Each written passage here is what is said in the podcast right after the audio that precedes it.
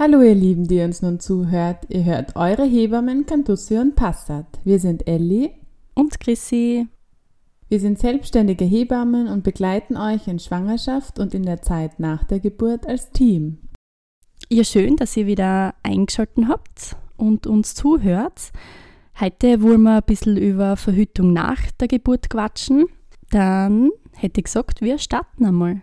Dann lasse ich gleich mal zu Anfang, spreche ich mich gleich mal gegen eine Empfehlung aus, die es so in Österreich gibt. Und zwar ähm, hören viele Frauen nach der Geburt die Empfehlung, sie sollen jetzt sechs Wochen, mindestens sechs Wochen auf Geschlechtsverkehr ähm, verzichten.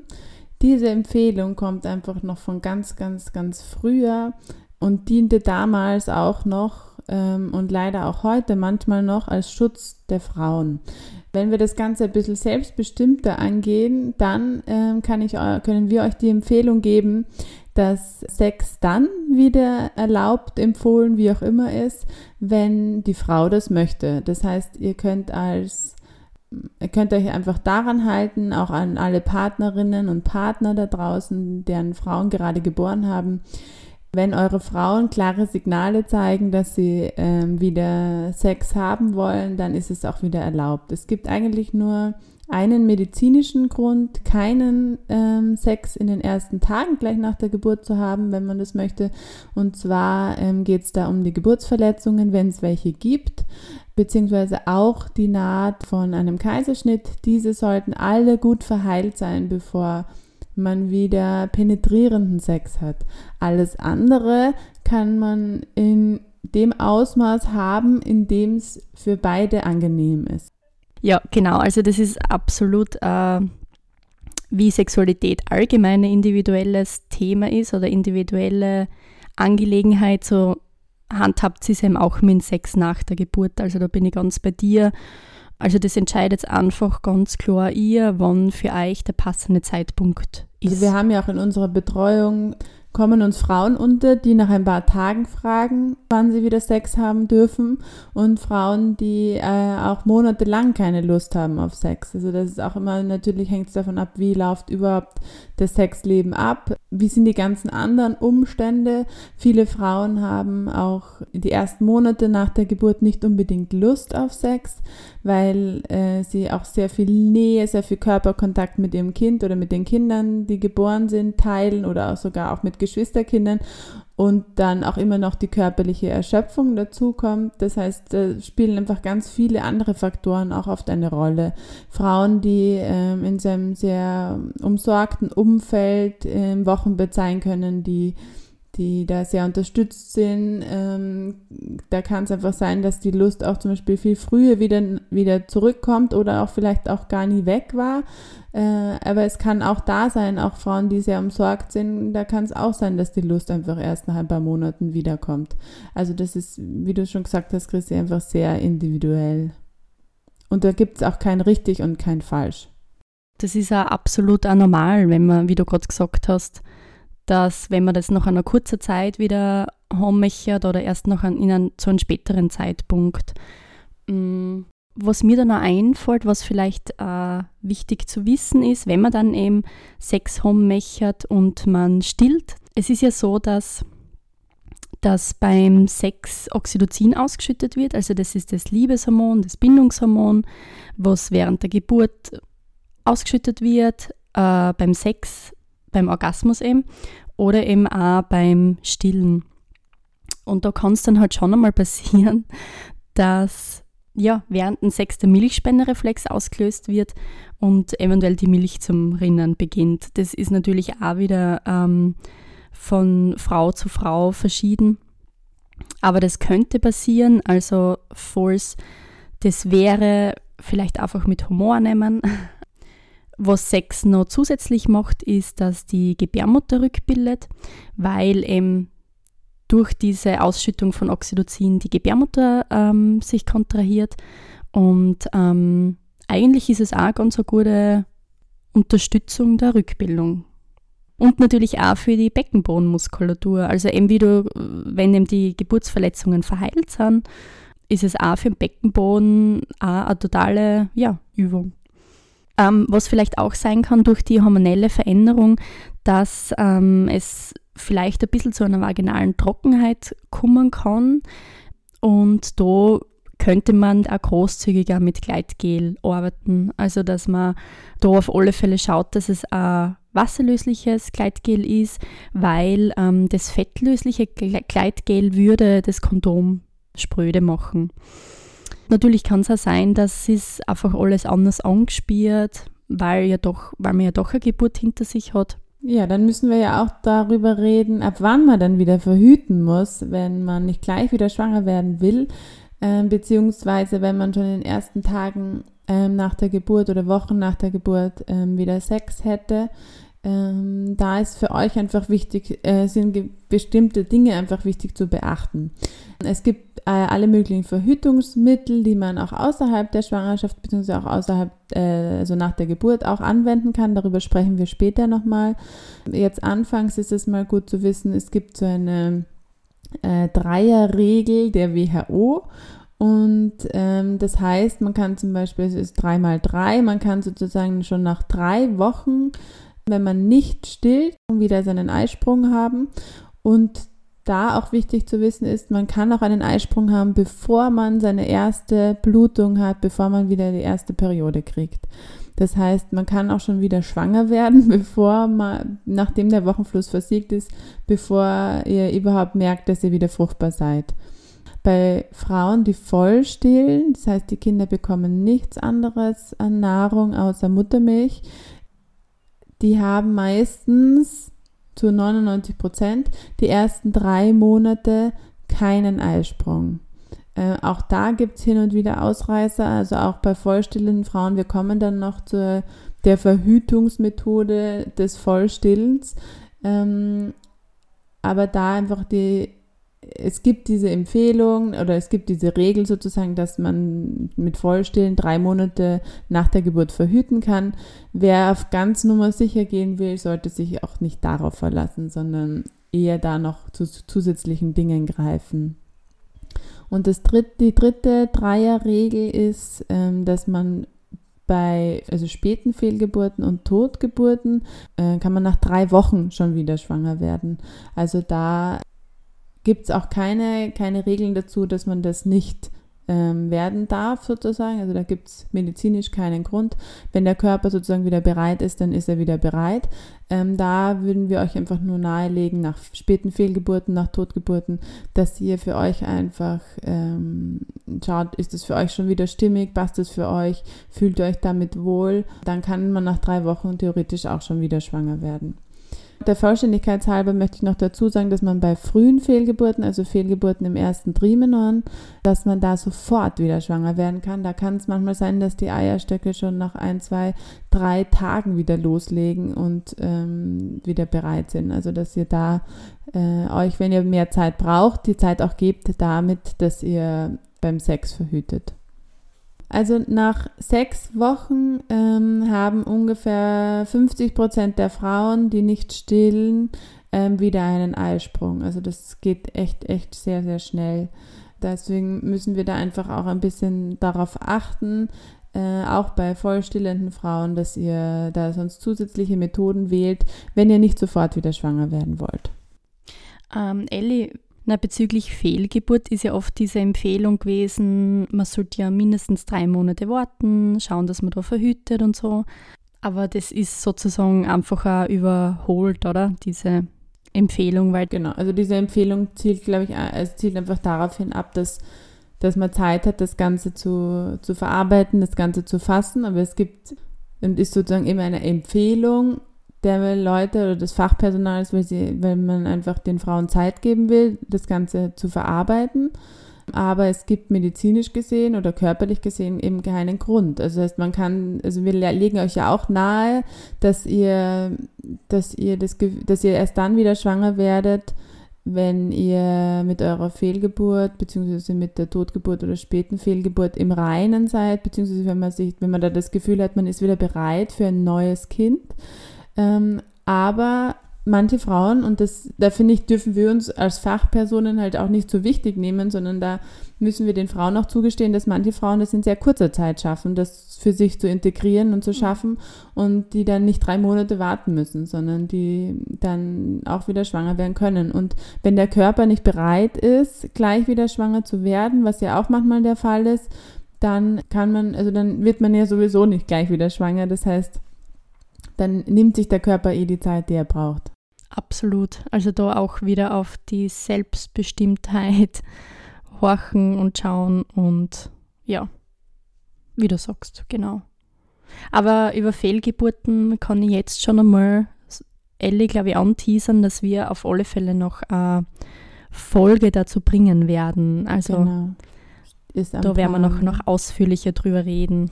Genau, alles, was da dazu gehört. Ja, genau. Das war jetzt die Dreierregel der WHO. Also drei Wochen bei ähm, Frauen, die nicht stillen, kann man nach drei Wochen schon seinen Eisprung haben. Bei vollgestillten Frauen ähm, passiert meistens die ersten drei Monate kein Eisprung. Und bei Fehlgeburten, Späten und Totgeburten ähm, kann man eben nach drei Wochen schon wieder schwanger werden. Das heißt, wir müssen uns relativ schnell Gedanken darüber machen, ähm, wie, wie, wie, wie, wieder, wie wir wieder verhüten, wenn wir relativ bald nach der Geburt wieder Sex haben wollen. Genau, und jetzt stellt sich natürlich die Frage, woran misst man denn eigentlich diese Verlässlichkeit eines Verhütungsmittels? Ähm, wahrscheinlich habt ihr eh schon einmal von dem Pearl-Index gehört. Und zwar ist es benannt äh, nach einem amerikanischen Wissenschaftler. Und das ist das Beurteilungsmaß für die Sicherheit von Verhütungsmitteln. Das heißt, je kleiner der Pearl-Index, desto sicherer ist die Verhütungsmethode. Das heißt, man schaut sich sozusagen 100 Frauen an, die was ein Jahr lang das gleiche Verhütungsmittel angewandt haben. Und da gut eingeführt worden sind, also die wissen, wie dieses Verhütungsmittel zu benutzen ist. Und dann schaut man sich eben an, wie, wie viele Frauen unter dieser ähm, Methode schwanger worden sind, trotz dieser genauen Einführung. Also ein Beispiel jetzt da, ähm, treten jetzt zum Beispiel bei 100 Frauen, die was jetzt da dieses eine Verhütungsmittel benutzt haben, drei Schwangerschaften auf, dann beträgt der Börl-Index 3. Sind jetzt da bei 1000 Frauen, ist jetzt bei 1000 Frauen eine Frau schwanger geworden, dann wäre der Börl-Index zum Beispiel bei 0,1. Also das wäre schon sehr, sehr, sehr gering. Man muss auch dazu sagen, dass die Angaben je nach Literatur auch ein bisschen ähm, ja, unterschiedlich sind und auch ein bisschen schwanken. Man unterscheidet auch den, die Gebrauchssicherheit und die Methodensicherheit. Also die Methodensicherheit ist eben das, wenn die Frauen wirklich gut eingeschult sind, also was die Methode an sich jetzt da, wie sicher jetzt die quasi ist. Und die Gebrauchssicherheit ist es, wie verlässlich man jetzt der Server ist, also wie ähm, genau nimmt man das jetzt, wenn man zum Beispiel das Kondom ähm, über den Penis drüber rollt, ob das jetzt da kurz vorm Ejakulat ist oder zum Beispiel schon ganz am Beginn von der Penetration. Also das ist sozusagen diese sogenannte ähm, Gebrauchssicherheit. Und das ist so natürlich auch, also zwischen Methodensicherheit und Gebrauchssicherheit ist so natürlich auch noch einmal eine gewisse Schwankungsbreite. Und wenn ich jetzt nur, nur ich nehme jetzt nur zwei, drei Beispiele her, äh, was ich jetzt dann ähm, in der Literatur herausgefunden habe. Also wenn man sich den Pearl-Index von der Pille anschaut, dann liegt der bei 0,1 bis 0,9. Also das ist tatsächlich sehr, sehr gering, dass unter dieser Methode ähm, jemand schwanger wird. Ähm, und wenn man sich jetzt im Vergleich das Kondom jetzt hernimmt, da sind's vom, also da schwankt der Pearl-Index zwischen 2 bis 12. Genau, es sind eigentlich relativ viele, gell? wenn man sich das so, mich hat das ehrlich gesagt ein bisschen, bisschen irritiert, ähm, dass das so viele sind, die dann trotzdem schwanger werden. Ja, ja, mich auch, aber ich glaube, das ist wieder dieses, ähm, diese Gebrauchssicherheit und nicht die Methodensicherheit. Ja. Ähm, ja, ja. Also die okay. Methode an sich ist ja schon, ähm, die hat schon einen guten Index und zwar ist der bei. Chrissy blättert in ihren Büchern, falls ihr euch fragt, warum sie hier raschelt. die Methodensicherheit an sich ist bei zwei und eben die Gebrauchssicherheit ist bei zwölf bei Kondom. Also deswegen gell, ist so dieser Unterschied. Deswegen muss man das auch echt immer hinterfragen, diesen Burl-Index. Und deswegen finde ich, ist es ja doch äh, ganz sicher, das Kondom bei richtigem Gebrauch. Was wir ja machen können, Chrissy, ist, dass wir aber allen, äh, alle Verhütungsmethoden, die wir jetzt nennen, ähm, schmeißen wir euch nochmal in eine Tabelle rein mit dem Pearl-Index dazu ähm, und posten euch das in den nächsten Tagen dann nach Erscheinen der, dieser Folge auf Facebook, damit ihr da einen kleinen Überblick habt. Natürlich nicht ähm, alle, alle Verhütungsmittel, die es überhaupt gibt, sondern einfach die, die wir heute ähm, nennen werden. Gute Idee. Gut. Dann will ich noch ganz kurz, bevor wir in die Verhütungsmittel starten, Chrissy, würde ich noch gerne drüber reden, ähm, ob es eigentlich irgendwelche Zeitpunkte gibt, an denen es sozusagen am besten ist, unter Anführungsstrichen, ähm, wieder schwanger zu werden. Das heißt, wieder, wenn man noch weitere Kinder plant, noch ein zweites Kind äh, oder drittes, viertes zu bekommen.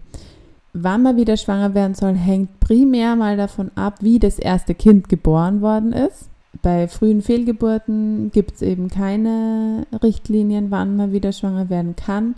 Bei späten Fehlgeburten oder Totgeburten ist der Körper meistens nach drei Wochen ähm, wieder so weit, beziehungsweise muss man da einfach schauen, wie es einem selber geht, wann man wieder das, wann man da wieder selber starten will und ob überhaupt.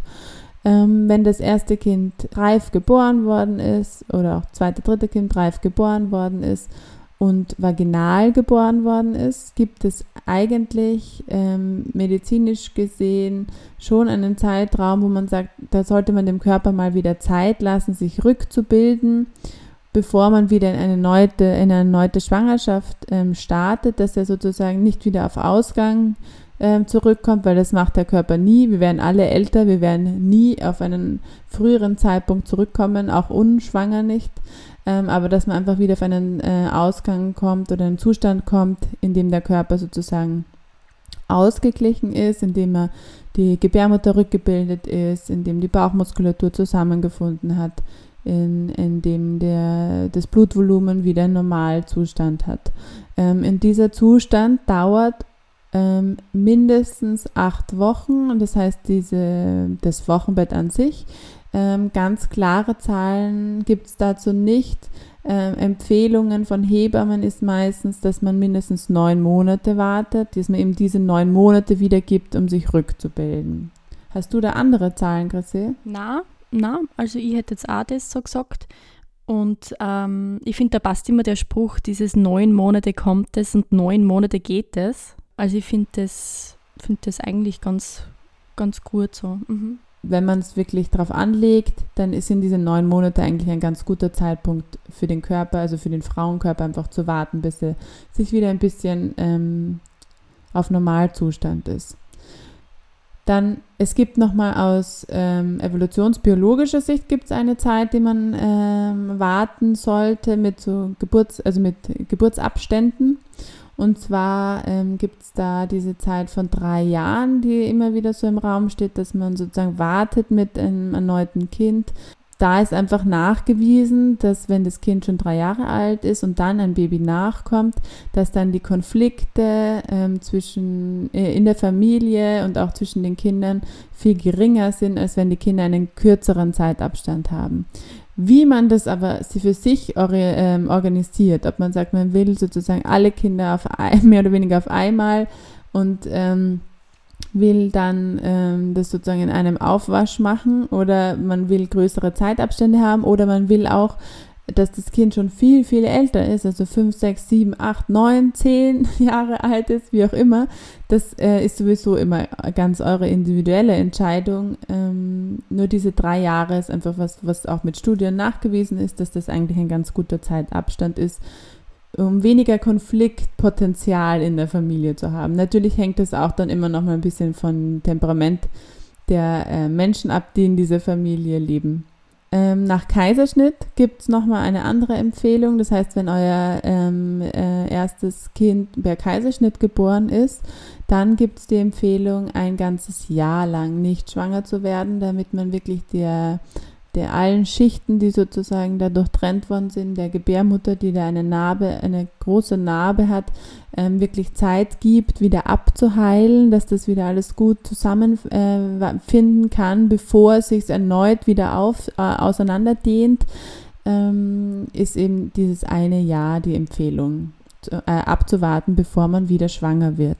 Äh, natürlich, äh, Aspekt ist halt auch, inwieweit man das auch natürlich planen kann weil gerade Paare, die was beim ersten Kind schon ein bisschen Zeit braucht hat oder länger braucht hat, bis es zur Schwangerschaft gekommen ist, hängt es natürlich davon auch ein bisschen ab und ja, und natürlich spielt da ganz viel, spielen da natürlich auch ganz viele andere Dinge ab. Also je nachdem, inwieweit wir das natürlich selber planen können, überhaupt. Gell? Ja, das sowieso, genau das funktioniert ja so bei den wenigsten, dass man das so, so und jetzt beim nächsten Zyklus würde ich gerne schwanger werden. Das ist ja ähm, sowieso sehr selten der Fall, dass das so funktioniert. Ja, gut. Dann starten wir mit den Verhütungsmethoden der Familienplanung, Chrissy. Ja. Und zwar möchte ich gleich mit der natürlichen Familienplanung anfangen. Wir werden jetzt alle Verhütungsmittel, die wir äh, aufzählen, mit denen wir mit euch besprechen, ähm, wenn wir auf die Zeit im Wochenbett, also auf die erste Zeit nach der Geburt beziehen. Das heißt, da gibt es so ein paar Extras, auf die man achten muss. Ähm, wie die ganz genau funktionieren, die einzelnen Verhütungsmethoden, dafür, das würde den Rahmen jetzt sprengen. Also bei der natürlichen Familienplanung, das ist eine Verhütungsmethode, in der man verschiedene Beobachtungskriterien äh, beachtet, die die Frau im Körper vorfindet. Also man misst die Basaltemperatur, man schaut sich den Cervixschleim an, man schaut sich genauso die Cervixlage an. Das heißt, wenn ich meinen Finger in die Scheide einführe, wo spüre ich die Cervix? Also Cervix wird auch der Gebärmutterhals genannt. Wo spüre ich die, die Cervix genau? Ähm, ist sie eher weiter in der, ragt sie eher weiter in die Scheide, geht, ist sie eher weiter oben. Und aber auch, ähm, wie fühlt sich die Cervix an, das heißt, wie ist die Konsistenz dieser der Cervix, ist sie weich, ist sie eher ähm, hart? Ähm, und äh, wie ist die Öffnung der Cervix, das heißt, ähm, merkt man, dass die, die Gebärmutter sich schon ein bisschen öffnet, damit dann zum Beispiel das Regelblut abfließen kann oder ist es fest verschlossen? Diese ganzen Dinge müssen jeden Tag beachtet werden und jeden Tag dokumentiert werden.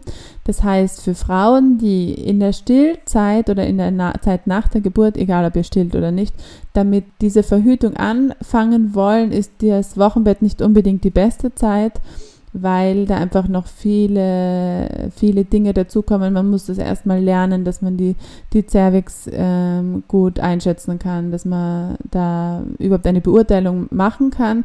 Das heißt, das ist für alle Frauen gut, die diese Methode auch schon vor der ersten Schwangerschaft oder vor der ersten Geburt ähm, angewandt haben. Man kann sie aber verwenden, weil sobald der Wochenfluss versiegt ist, also sobald diese Blutung nach der Geburt aufhört, ähm, geht sozusagen los, dass man den Cervixschleim beurteilt und die Temperatur auf jeden Fall misst.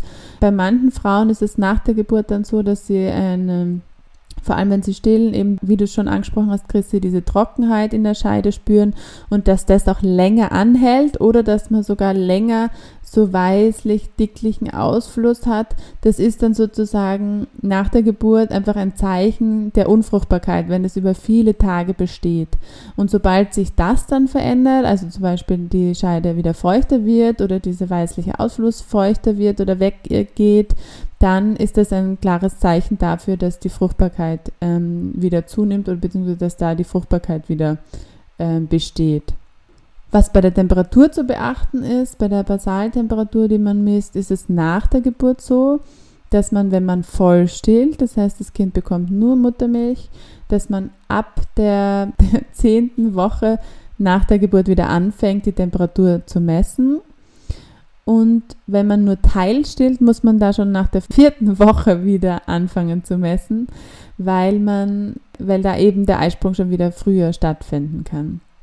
Da hat man oft anfangs, wenn man dann da die Temperatur misst in den ersten Tagen, hat man da anfangs eine sehr unruhige Kurve. Also auch wenn man vor der zehnten äh, Woche nach der Geburt anfängt, merkt man, dass die Temperatur mal höher, mal niedriger, mal höher, mal niedriger, also so wellenförmig verläuft. Das beruhigt sich aber meist wieder, bevor man dann in den ersten Eisprung wirklich reingeht. Also da, den bemerkt man trotzdem auch mit der Temperatur ganz gut. Wichtig dabei ist auch, dass man sich diese, dass man das wirklich nie getrennt beachtet und äh, betrachtet, dass man nicht nur die Temperatur hernimmt, weil die kann einfach durch ganz viele Dinge im Wochenbett ähm, in der ersten Zeit nach der Geburt und sei es nur ein kleiner Milchstau, der, der sich ein bisschen auf die Temperatur auswirkt, einfach da ähm, variieren. Was da auch ganz wichtig ist, ist, dass man nochmal darauf achtet, dass äh, mangelnde Nachtruhe, und das ist das, was wir meistens haben, wenn wir gerade ein äh, neugeborenes Baby bei uns wohnen haben, dann kann sich die Basaltemperatur auch nochmal verändern, wenn wir einfach nicht genügend Schlaf bekommen. Das heißt, auch da äh, muss man wieder hellhörig sein und gut hinhören. Am besten auch vielleicht nochmal mitschreiben, wie war die Nacht und dann das im Zusammenhang mit der äh, gemessenen Temperatur betrachten. Da gibt es ja auch ähm, von dieser Arbeitsgruppe NFB, also jetzt mache ich kurze Werbung, ähm, diese Sensiplan, also die steht ja für diese symptodermale Methode. Und das ist aber tatsächlich was, was auch jahrelang, also ich glaube über 30 Jahre schon wissenschaftlich abgesichert ist. Ähm, und die haben da auch ganz tolle, also Zyklusblätter, was man sich da, da runterladen kann und das da rein eintragen kann. Es gibt da ein tolles Buch dazu auch.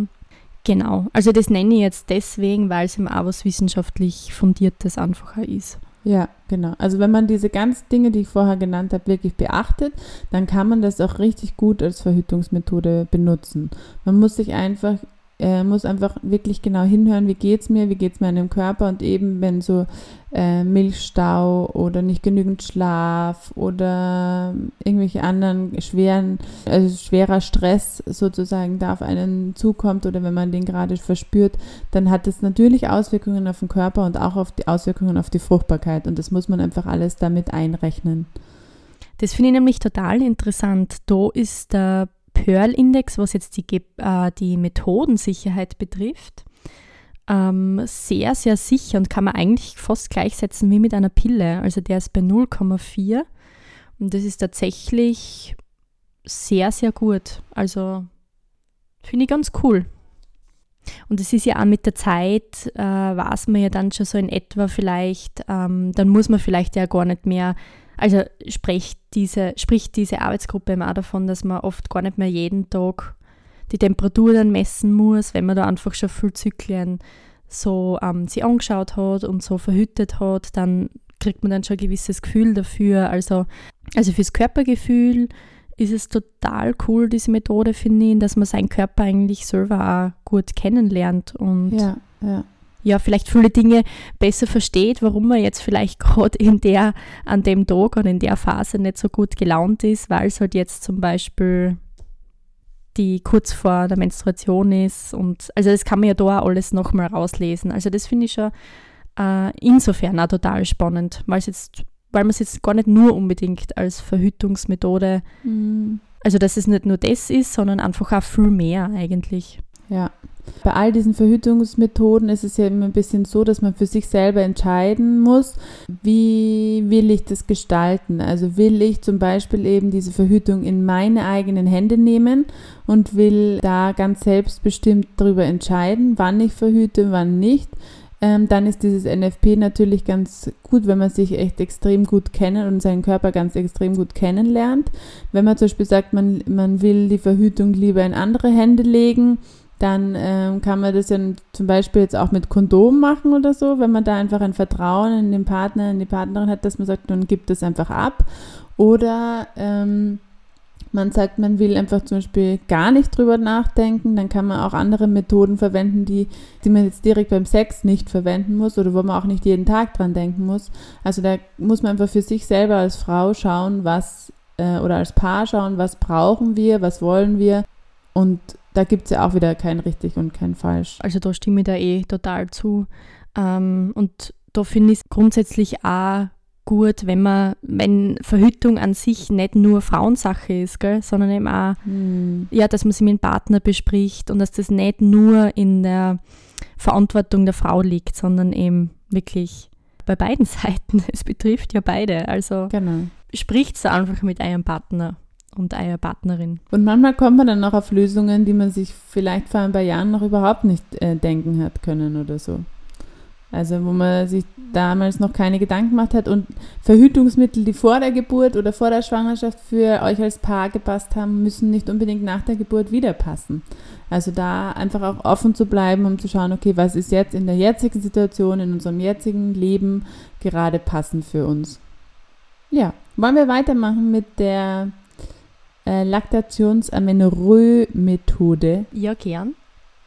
Und zwar ist es ja so, dass beim Stillen werden ja ganz viele Hormone ausgeschüttet, unter anderem auch das Hormon Prolaktin. Und ähm, das Prolaktin regt ja die Milchproduktion an und hemmt aber auch zugleich die Aktivität der Eierstöcke, sodass man auch sagt, dass es dadurch zu keinem äh, Eisprung kommen kann. Allerdings, ähm, Rufzeichen, muss man äh, auch hier wieder schauen, beziehungsweise gibt es da bestimmte Voraussetzungen, wo man diese Methode vielleicht anwenden kann. Und zwar, also das Kind sollte voll gestillt sein, das heißt, ähm, es sollte mindestens äh, sechsmal innerhalb von 24 Stunden trinken, also sollte auch nachts nicht äh, zu langer Abstand sein. Dann eine weitere Voraussetzung ist, dass das Kind nicht zugefüttert wird und im besten Fall auch keinen Schnuller verwendet. Der Grund dahinter ist, durch das Zufüttern eben oder durch die Schnull Einsetzen von Schnuller eben zu längeren Stillabständen kommt, kommen kann, beziehungsweise man nicht so oft dann auf diese äh, Stillfrequenz kommt in 24 Stunden.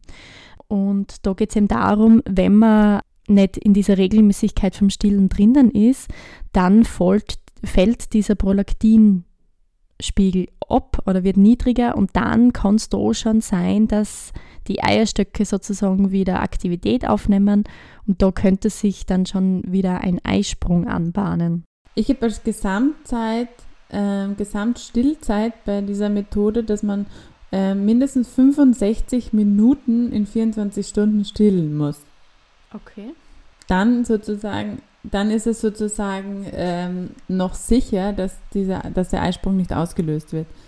Und es gibt ja, gibt ja auch immer wieder Frauen, wo die Kinder nur ganz kurz trinken, also die zwar häufig trinken, aber dann immer nur ganz kurz. Mhm. Äh, manche Kinder sind auch mit fünf Minuten zufrieden. Und da kann dann einfach auch schon sein, auch wenn die länger voll gestillt werden, dass das einfach nicht ausreichend ist, dass äh, die Eierstöcke dann nicht schon wieder anfangen, Party zu machen. Okay. Ja, spannend. Schau. Was ich dann aber noch herausgefunden habe, ist, dass spätestens, wenn die erste Regelblutung einsetzt, beziehungsweise das Baby sechs Monate alt ist, dass dann äh, wieder mit einer anderen Methode verhütet werden sollte. Es wird ja von der WHO empfohlen, ähm, sein Baby sechs Monate voll zu stillen und dann könnte man ja mit Beikost starten oder mit Essen halt sozusagen. Und da kann es eben natürlich auch sein, dass das Kind dann schon dazwischen mal was isst oder vielleicht nicht mehr so viel gestillt wird und deswegen wird ab da dann spätestens empfohlen, auf an, einer anderen Verhütungsmethode umzusteigen. Ich habe auch einen Pearl-Index von ähm, unter zwei gefunden für diese Methode. Für die ersten drei Monate, wenn all diese Dinge zutreffen. Okay, ja. Das ist gar nicht so schlecht, ja. Das sind sozusagen jetzt mal die Methoden, die man ähm, machen kann, äh, die man selbst tun kann, sozusagen als Frau, wo man jetzt nicht direkt beim Sex irgendwas ähm, machen muss. Und ähm, manche Frauen, die auch voll stillen zum Beispiel, die auch nicht ganz darauf vertrauen möchten, dass ähm, da jetzt wirklich drei bis sechs Monate kein Eisprung stattfindet, die ähm, können auch immer wieder äh, auf noch weitere Methoden zurückgreifen. Und da gibt es dann unterschiedliche Methoden, die nennt man Barrieremethoden, die man wirklich direkt oder ein paar Stunden vor und ein paar Stunden danach ähm, vorm Geschlechtsverkehr, vorm Sex benutzt. Genau, und zwar ist das eine ähm, das Kondom. Ich glaube, da brauchen wir nicht jetzt dafür erklären. Andererseits, eine zweite Methode wäre zum Beispiel das Diaphragma. Kurz zur Erklärung, das Diaphragma sieht so aus wie so eine kleine Gummikappe und besteht aus einem mit Silikon überspannten flexiblen Ring. Ähm, und das Diaphragma wird ähm, entweder kurz davor oder ein paar Stunden vor dem Geschlechtsverkehr ähm, in die Scheide eingeführt und es wird dann sozusagen direkt über die Cervix bzw. Gebärmutterhals ähm, wie drüber gestülpt, beziehungsweise wie, ja genau, drüber gestülpt. Ähm, und gleichzeitig wird auch äh, Gel verwendet, das was die Spermien auch gleichzeitig abtötet. Bei korrekter Anwendung ist das gleich sicher wie das Kondom. Was da im Wochenbett, Dinge, die man da beachten muss, und zwar es wird ja empfohlen, dass man das Diaphragma an sich, also auch vor der Schwangerschaft, muss man immer anpassen lassen. Also es gibt kein Diaphragma, das für alle Frauen passt. Wir schauen alle unterschiedlich aus. Unsere Portios sind alle unterschiedlich, also unsere Cervixe sind alles und alle unterschiedlich. Unsere Scheiden sind alle unterschiedlich. Das heißt, das muss man anpassen lassen und das muss man auch vier bis sechs Wochen nach der Geburt wieder anpassen lassen ähm, bevor man das dann ähm, wirklich sicher verwenden kann.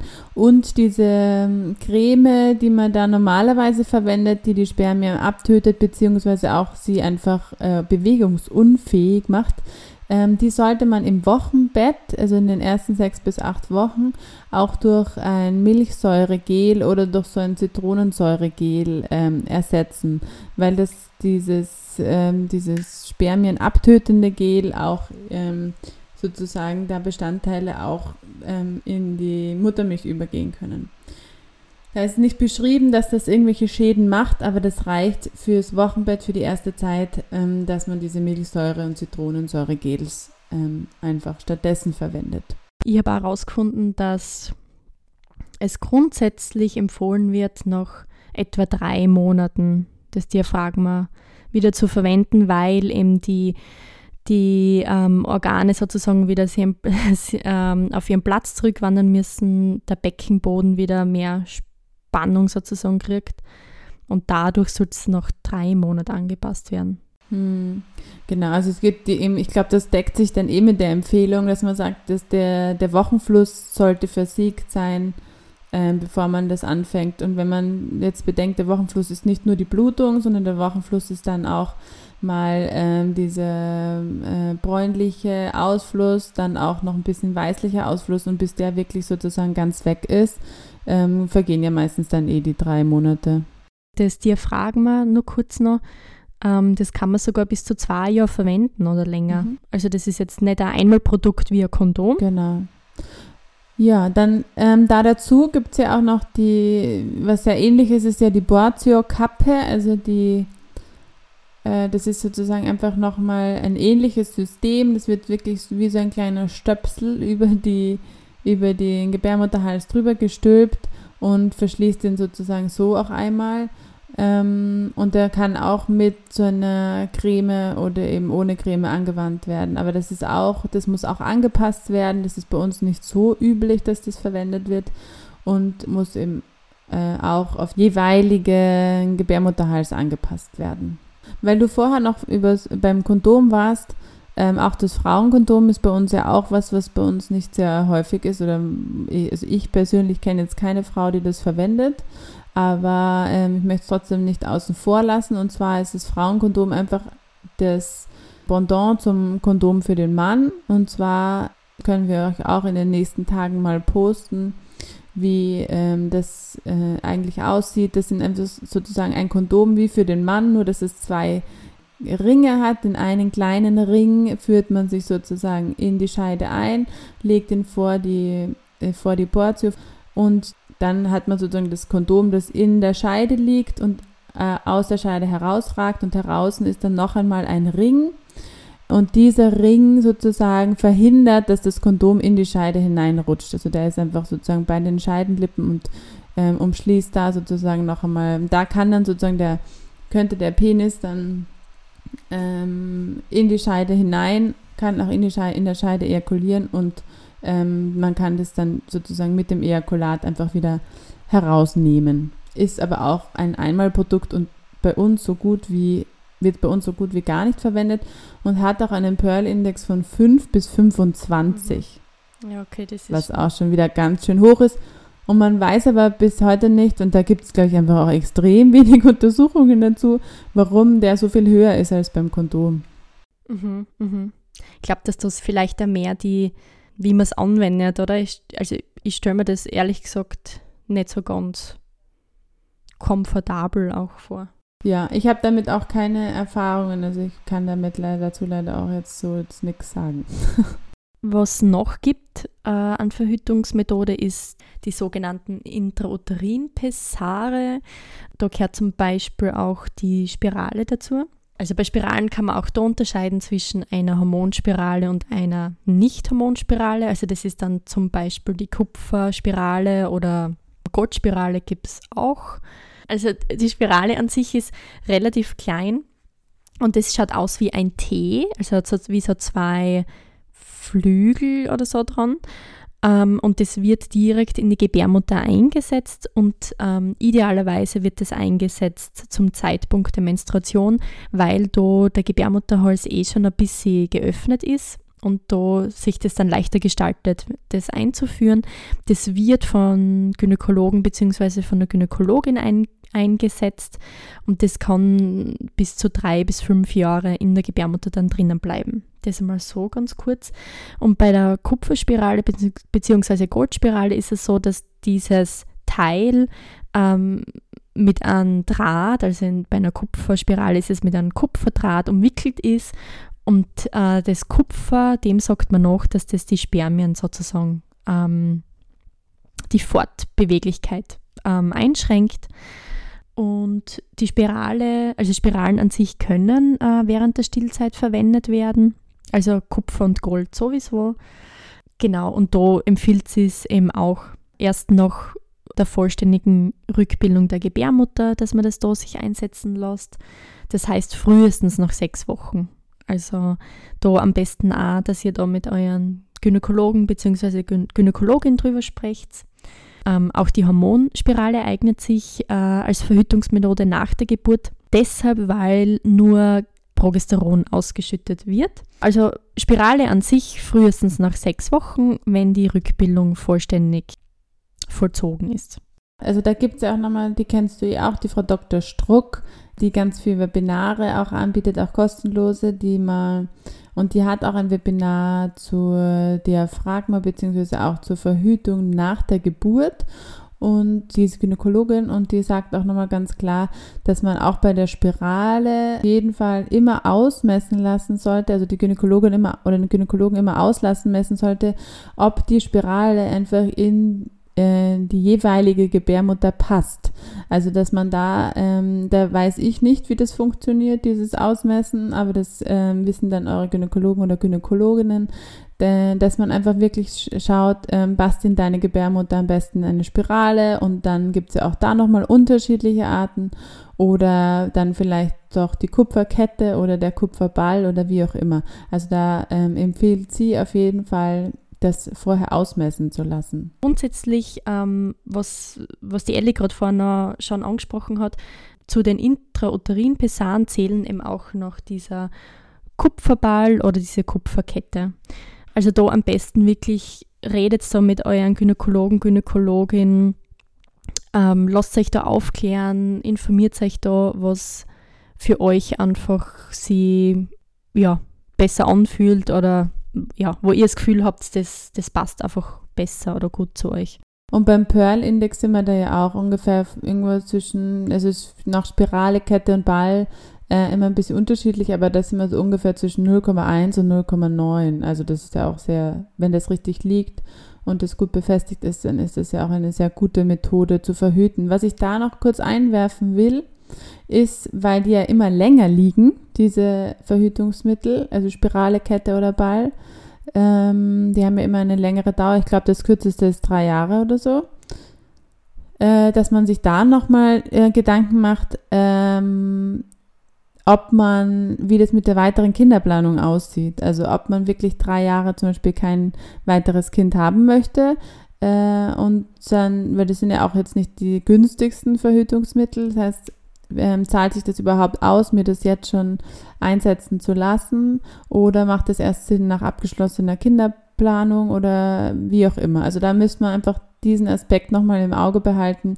Für manche Frauen kann es auch richtig sein, das Geld auszugeben, wenn sie keine Geldsorgen haben und dann sagen, okay, dann ist es egal, wie lange das liegt, ich lasse mir dann einfach wieder rausnehmen, wenn ich wieder Kinder haben will oder wenn ich wieder schwanger werden will.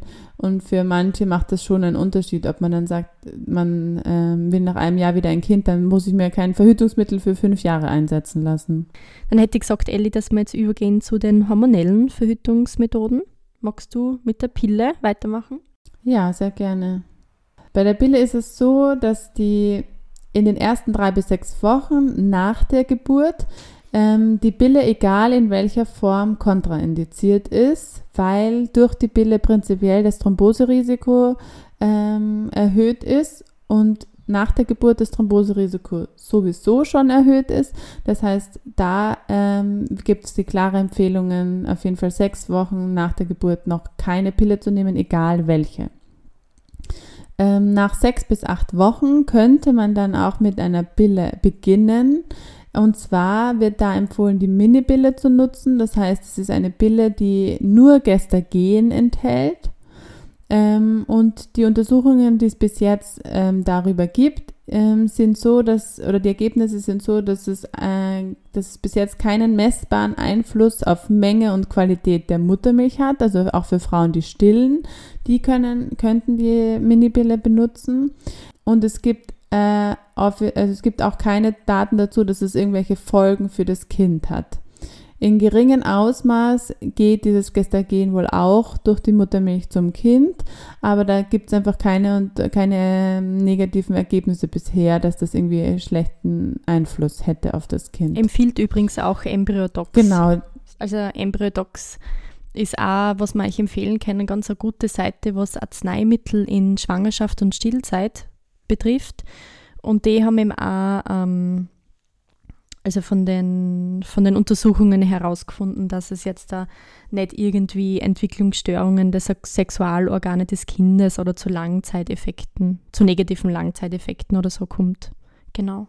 Was schon nachgewiesen ist, ist, dass äh, bei Frauen, die unter 25 Jahren alt sind, dass die äh, dass Gestagenpräparate an sich, also die nur Gestagen beinhalten, dass da gehäuft depressive Erkrankungen im ersten Jahr der Einnahme vorkommen.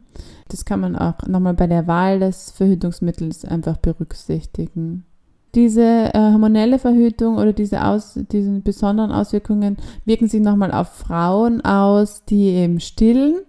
Ähm, Frauen, die nicht stillen, die können ähm, sowieso auch hormonell verhüten mit Mitteln, mit denen sie möchten. Also die können jegliche Pille nehmen, auch mit Östrogenen drinnen. Also das ist ganz ähm, komplett egal dann.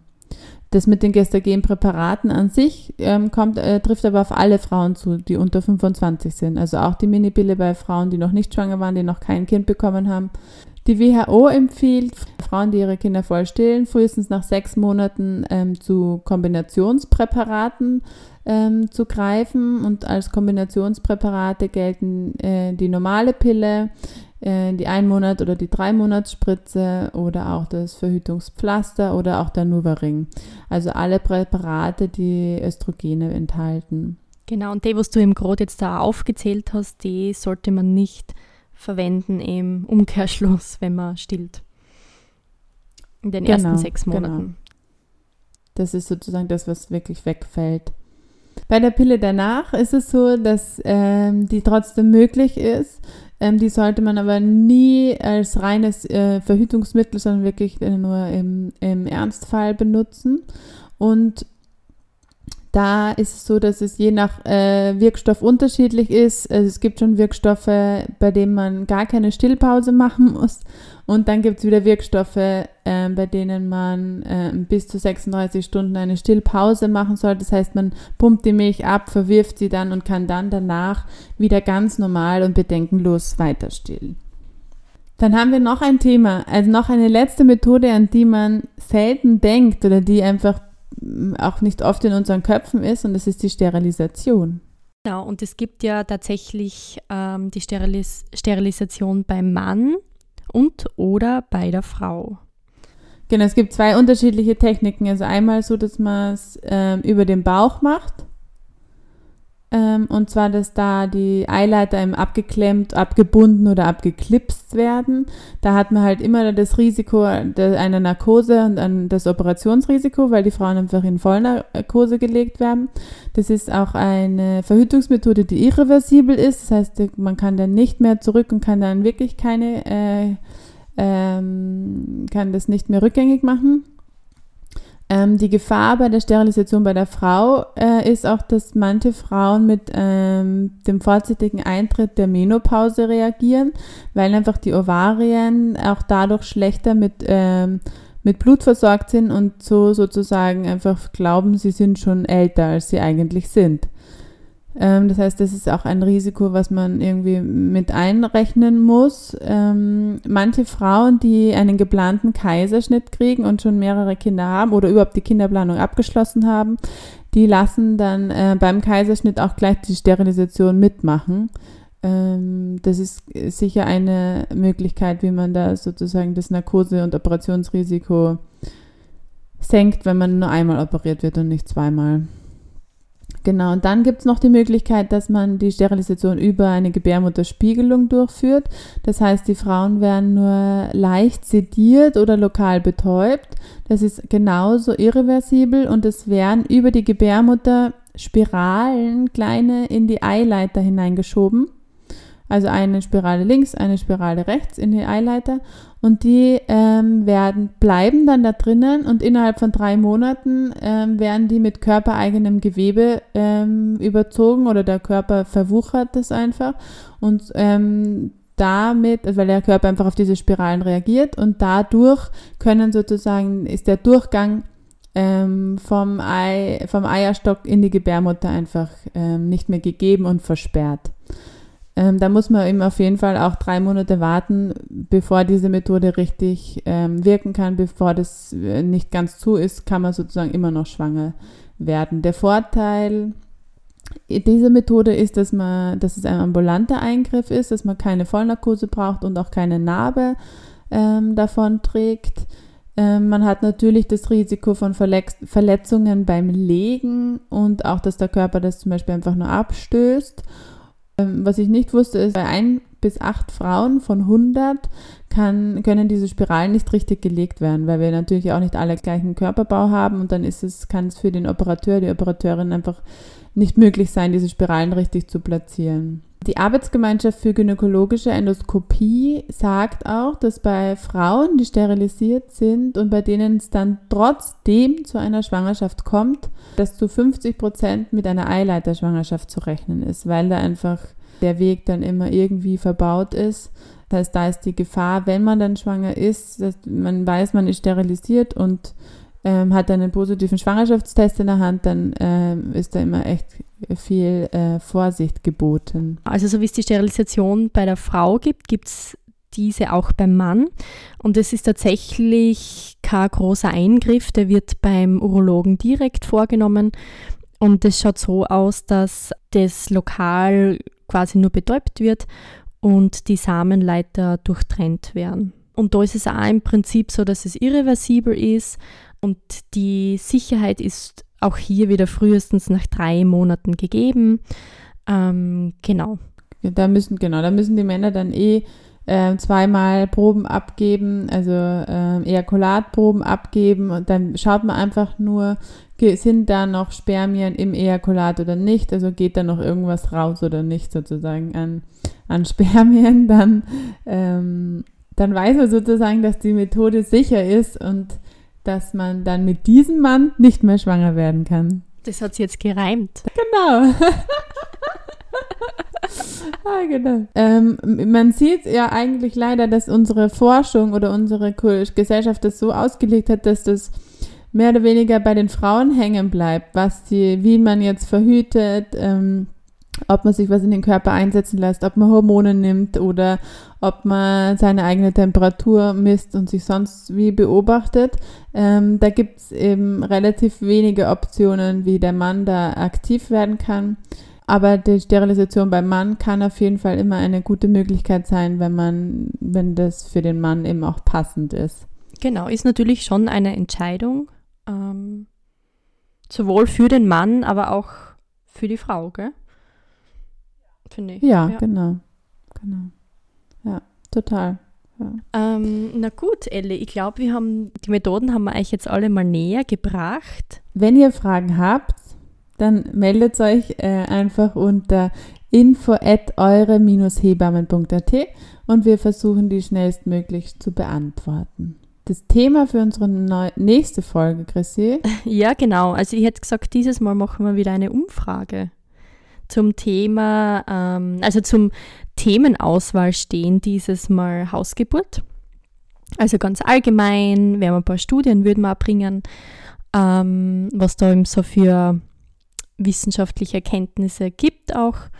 Und das weitere Thema wäre ähm, Fehlgeburt im ersten Trimenon. Ich hätte gesagt, ihr entscheidet und wir bringen euch danach Infos zum gewählten Thema. Ähm, das heißt, auch in den nächsten Tagen ähm, werden wir auch eine Umfrage starten und freuen uns, wenn ihr zahlreich abstimmt. Na gut, Elli hat mich gefreut, wieder mit dir zu reden. Ja, mich auch. Ich, ich äh, finde diesen fachlichen Austausch immer sehr angenehm und sehr schön. Gut, dann hören wir uns bald wieder. Wir wünschen euch einen schönen Tag, alles Liebe. Und bis bald. Ciao.